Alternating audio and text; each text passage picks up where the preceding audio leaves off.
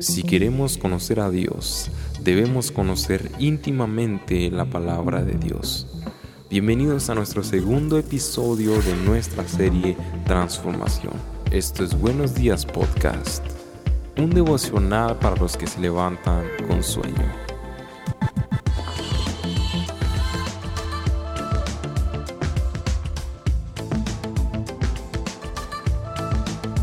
Buenos días podcast, estamos emocionados, felices. Este es el segundo episodio de nuestra serie Transformación y estamos otra vez aquí con el Paz. ¿Cómo andas Paz? ¿Qué tal Samuel? Bien, gracias a Dios, contentos de una mañana más.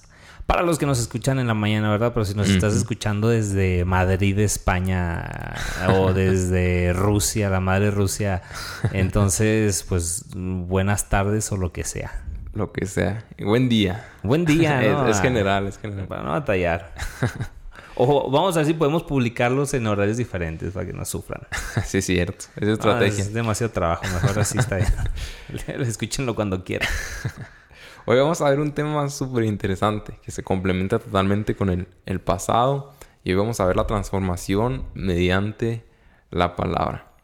¿Y por qué no leemos para empezar Juan 5:39? Juan 5:39, escudriñad las escrituras porque a vosotros os parece que en ellas tenéis la vida eterna, y ellas son las que dan testimonio de mí. Palabras del Señor Jesucristo. Palabras de Jesús. Y, yo creo que no podemos negar que, que, la palabra de Dios nos transforma. El, el proceso de la transformación tiene que ver con la información que en nuestros corazones hay que de, de lo que Dios se ha revelado. Y su palabra es justamente esa revelación hacia nosotros de quién Él es. Sí, ¿cómo, ¿cómo, irán, dice el apóstol Pablo, si no hay quien les predique? Y es importante que entendamos que la palabra de Dios es la que produce en nosotros esa transformación. Entonces, si, la semana, perdón, si el episodio pasado nosotros veíamos la importancia de la transformación, la necesidad de la transformación, cómo tenía que haber un lugar, una hora, una dinámica específica, eh, la lectura de la palabra puede ser el primer paso que nosotros demos para poder eh, empezar a conectar con Dios. Sí, definitivamente, porque ahorita lo vamos a ver más adelante, pero ¿cómo conoceríamos a Dios si no es a través de su palabra? Sencillamente el hecho de estar aquí tú y yo, eh, siendo hijos de Dios, pero ¿cómo conocimos? ¿Y qué fue lo que nos transformó? ¿Y qué es lo que nos une? Exacto. A final de cuentas, porque no podemos decir que nos une Dios si su palabra no es suficiente para nosotros o somos ignorantes de su palabra. Exacto. Fíjate que me, me acordé de una experiencia, ¿no? Cierta ocasión platicaba con una persona que, que me decía, bueno, que yo le decía, es que hoy en día hay mucha gente que, que por ignorancia no conoce la palabra. Y él me dijo, no, no es por ignorancia, es por negligencia. Ignorancia, dice, es si no hubiera tantas traducciones, tantas oportunidades de leer la Biblia o de encontrarte con una. Eh, en nuestro contexto, dice, no es ignorancia, es negligencia. Y, ay, caray, dije otra vez, otra cachetada, ¿no? Con guante blanco que me dio. Totalmente. Y la palabra de Dios transforma de, muchas maneras. Primero el alma, ¿no? Pero también vemos cómo hay una revolución espiritual, por ejemplo, con la reforma protestante. ¿Qué fue lo que lo ocasionó? Justamente la necesidad de la palabra. Exacto. ¿Sí me explico? El, volver a la palabra. Eh.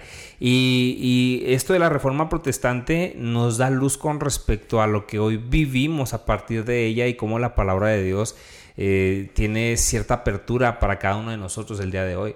Pero te das cuenta de la importancia de la palabra de Dios cuando muchos países prohíben justamente este libro sí, y, la razón por la que lo prohíben es justamente porque tiene la capacidad o, está diseñada para eso, para transformar el alma, la vida de aquel que lo lee. no puede ser indiferente. Si transformas individuos, después transformas sociedades. Completo. Y es cuando empezaron, por ejemplo, los grandes avivamientos, cuando hombres empezaron a amar la palabra de Dios y comenzaron a ser transformados, no solo ellos, sino toda la sociedad. Imagina al joven del avivamiento en Gales, que eh, se me va el nombre ahorita, pero dice que había tal transformación por el poder del Espíritu Santo y la palabra de Dios en ese lugar.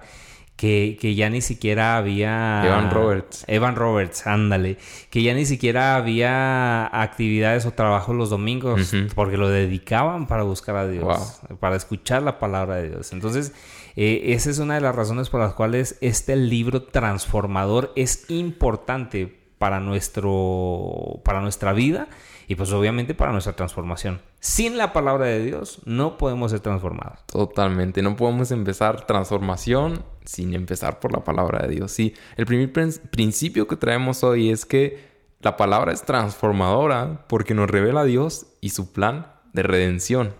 E, esta parte es la más importante. Sí, sin, e, sin eso no, no habría transformación. Y lo hace intencionalmente. Esto es algo interesante. No, no es un compendio de escritos sagrados, los cuales solamente se recopilaron al azar. No, no, es un compendio de, libros que nos hablan acerca del plan de salvación de Dios desde antes de la fundación del mundo. Y que si tú los ves de principio a fin, todos apuntan a Cristo. Hay un video que a mí me encanta, se me hace buenísimo, que se llama Mejor y Verdadero, de Dan Stevers. Lo pueden buscar en YouTube, Mejor y Verdadero y habla como todo apunta a Cristo. Hay un mejor y verdadero Adán, hay un mejor y verdadero. Y empieza, terminas con la piel chinita en ese video y dices, sí es cierto, todo apunta a Cristo. Entonces...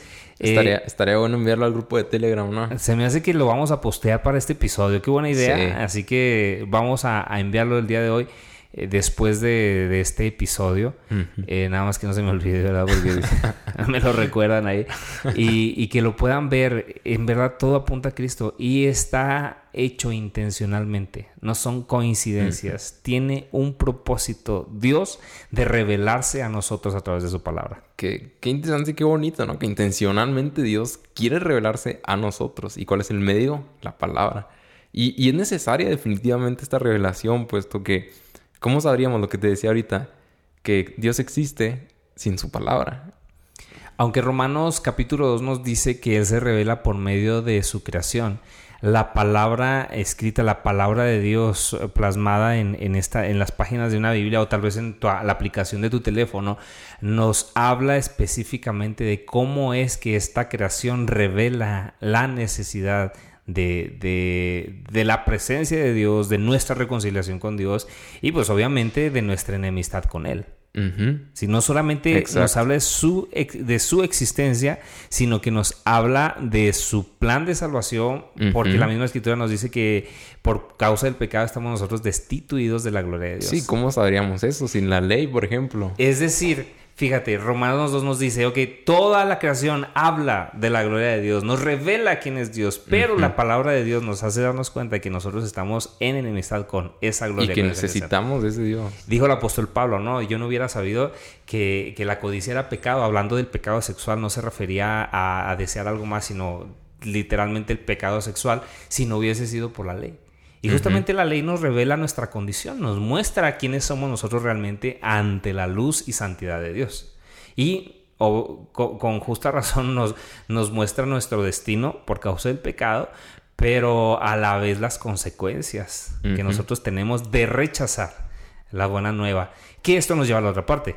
No solamente nos muestra nuestro pecado, sino el plan de salvación de Dios para nosotros. ¿Cómo sabríamos que se encarnó vino, se hizo carne, murió y luego resucitó sin su palabra. Dijo el apóstol Pablo también, ¿verdad? ¿Cómo creerán si no hay quien les predique? ¿Y, qué, ¿Y qué les tenemos que predicar? Pues el mensaje de Jesucristo. El Evangelio. Él, mismo lo dijo, no nos predicamos a nosotros mismos, sino a, Jesucristo y a este crucificado. Y que precisamente en Romanos 1.9 me parece que es cuando dice que no me avergüenzo del Evangelio porque es poder de Dios para, salvación.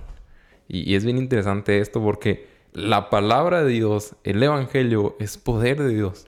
Entonces, ah, llegamos con este punto a la primera premisa, ¿no? De lo que estamos hablando. Si queremos conocer a Dios, porque Dios transforma nuestras vidas, debemos conocer íntimamente la palabra de Dios.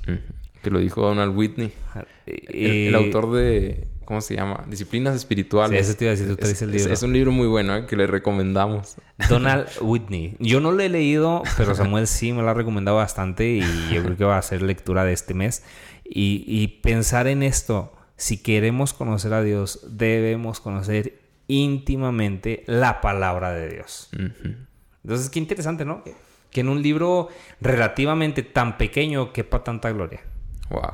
Y es, creo que la introducción al, al, a una vida llena de la presencia de Dios cuando nosotros comenzamos a leer sus páginas, su palabra. Y, y, totalmente, porque es inspirada directamente por Dios, inspirada por el Espíritu Santo. Y a mí se me hace sorprendente y, en serio me, brota gratitud, honestamente, el corazón pensar que quién es el hombre, como dice, ¿no? Para que tengas de él memoria.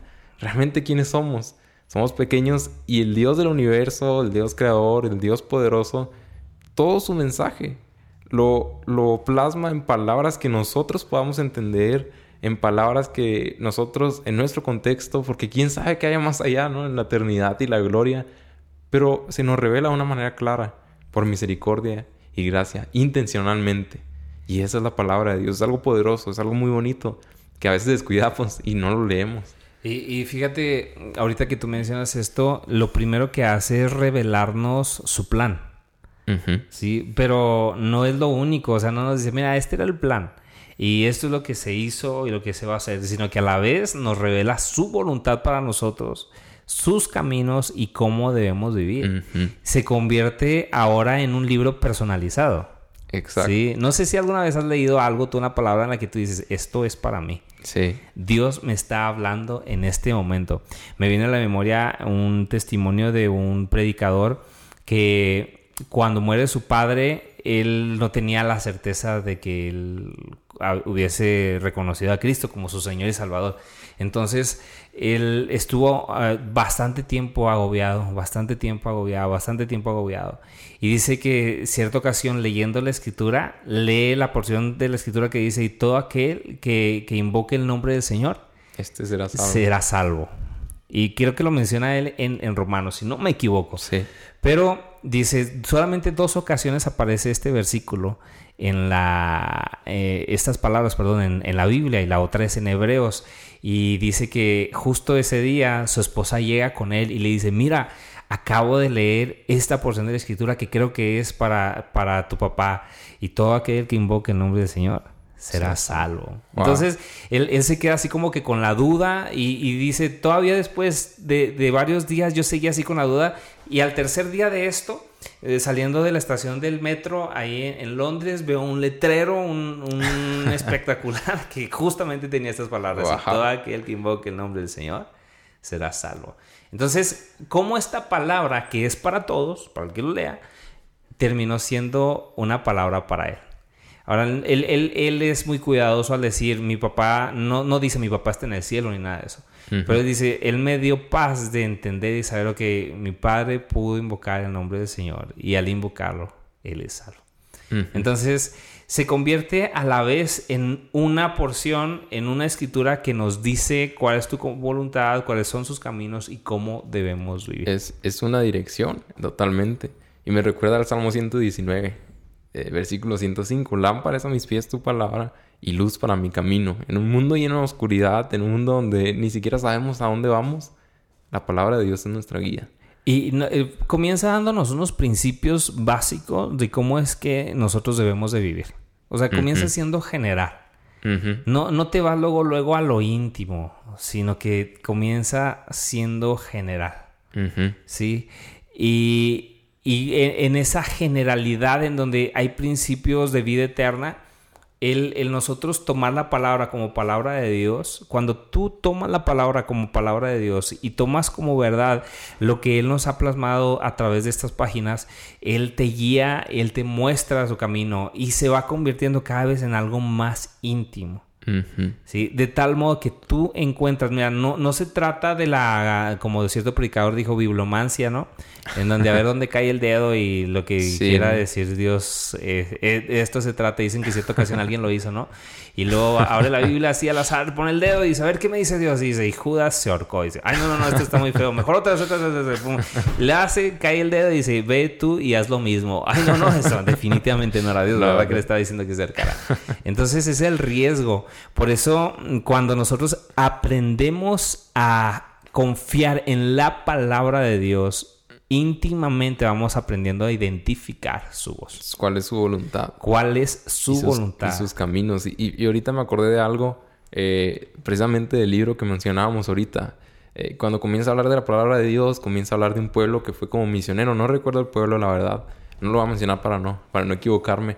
Pero él decía que ahí había un grupo de cristianos, pero solo tenían como dos sermones que les habían dado, pero no tenían la palabra de Dios. Entonces esos cristianos no habían sido transformados porque seguían robando, seguían mintiendo, eh, eh, tenían un montón de, una costumbre de vida totalmente pues anticristiana, no, no era conforme al, cristianismo, ¿no? Conforme a lo que el evangelio, lo que conocemos a través de la Biblia, precisamente, pero era porque nadie tenía Biblia en ese lugar. Y qué interesante. ¿Has cambiado tú alguna conducta a partir de que lees algo en la Biblia? Sí, definitivamente. Sí, ¿Te ha retado algo? Entonces, definitivamente, como dices tú, la Biblia tiene el poder de transformación. Y si no está la palabra de Dios en, nosotros, va a suceder lo mismo que con este pueblo. Sí, o sea, dos sermones no son la Biblia. Eh, y, lamentablemente a veces le tomamos tan poca importancia muchas veces en nuestra en, sobre todo en Occidente, en donde tenemos la oportunidad de tener Biblias al por mayor. Tú puedes elegir qué versión de la Biblia vas a leer. Sí, puedes escoger entre Reina Valera, Nueva Traducción del Lenguaje Actual, NBI, la Biblia de las Américas. hay, montones que puedes tú, tú leer. Mientras hay países, hay ciudades, hay pueblos que no tienen ni siquiera una porción de la escritura. Entonces, si nosotros no valoramos la palabra de Dios, difícilmente vamos a valorar su presencia. Mm, totalmente. Y, somos más fáciles para perdernos, porque estaba recordando mi pueblo se perdió por causa de, falta de conocimiento, por falta, de, conocimiento. más bien. Entonces, eh, sin duda que eh, no se trata nada más de, ver el plan de Dios, sino que Él quiere mostrar su plan para nosotros. Y, y al exponernos a la palabra de Dios, somos transformados también, pero retados, como decías tú, ¿no? ¿Has cambiado alguna conducta alguna vez? Pues porque estamos delante de la luz de su santidad a través de... Son sus palabras. Expuestos. Estamos expuestos. y, Él dice, mis palabras son espíritu y son vida.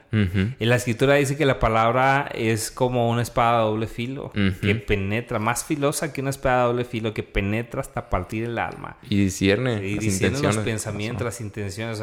Eh, tiene el poder de transformar y trastornar tu vida. Porque si, no, si no eres transformado, terminas trastornado. ¿Cuánta gente no odia a Dios por lo que leyó una palabra de Dios? Sí. ¿Sí me explico? Entonces, eh, te trastorna, definitivamente hace un cambio en nosotros. Es interesante porque no solo expone, descubre nuestras fallas, pero también al mismo tiempo nos guía cuál es el camino que debemos seguir. Y eso es muy bonito porque es como que la enfermedad, pero también la cura. Sí, te da a ti esperanza en todo momento. Entonces vemos que la intención de Dios no es que nadie precisamente se pierda, sino que todos vengan a arrepentimiento. Siendo paciente, como lo vimos en ese episodio de la paciencia. Aquel episodio. Y pues obviamente Cristo es el ejemplo perfecto de cómo debemos de vivir. A través de su palabra lo vemos. Y por último, el último principio que tenemos, ¿cómo podemos ser transformados por la palabra? Uno, escuchando la palabra de Dios, Romanos 10, 17. Así que la fe es por el oír y el oír por la palabra de Dios. Cuando, cuando hablamos de escuchar, no estamos diciendo que las personas que tienen problemas auditivos, que son sordos, no tengan la capacidad de ser transformados. Porque eh, eh, el oír no es solamente el hecho de percibir estas ondas sonoras, sino que también en el oír nosotros tenemos el, comprenderlo, en exponernos a ello, lo puedes estar leyendo, lo puedes estar viendo, puedes estar recibiendo la enseñanza de la palabra de Dios, porque eso también es oír. Es prestar atención. Es prestar, exacto, es prestar atención, porque por medio de prestar atención a la palabra de Dios, entonces la palabra de Dios en nosotros produce fe. Y la escritura nos dice que sin fe es, imposible. imposible agradar a Dios. Escuchaba un testimonio hace poco en un devocional de, un video que veíamos donde un joven estaba en la cárcel y le regalaron una Biblia. Entonces, un Nuevo Testamento. Él toma este Nuevo Testamento y se empieza a fumar. Dice, pues me, cayó de perlas porque me di cuenta que sus hojas servían para fumarme mi hierba. Entonces me, me, fumé Mateo, me fumé Marcos, me fumé Lucas. Y cuando llegué a Juan, dice él, comencé a leerlo. Al terminar de leer Juan, yo quedé convencido de que Cristo era el Hijo de Dios.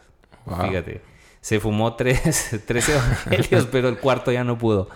Entonces, eh, tiene el poder transformador.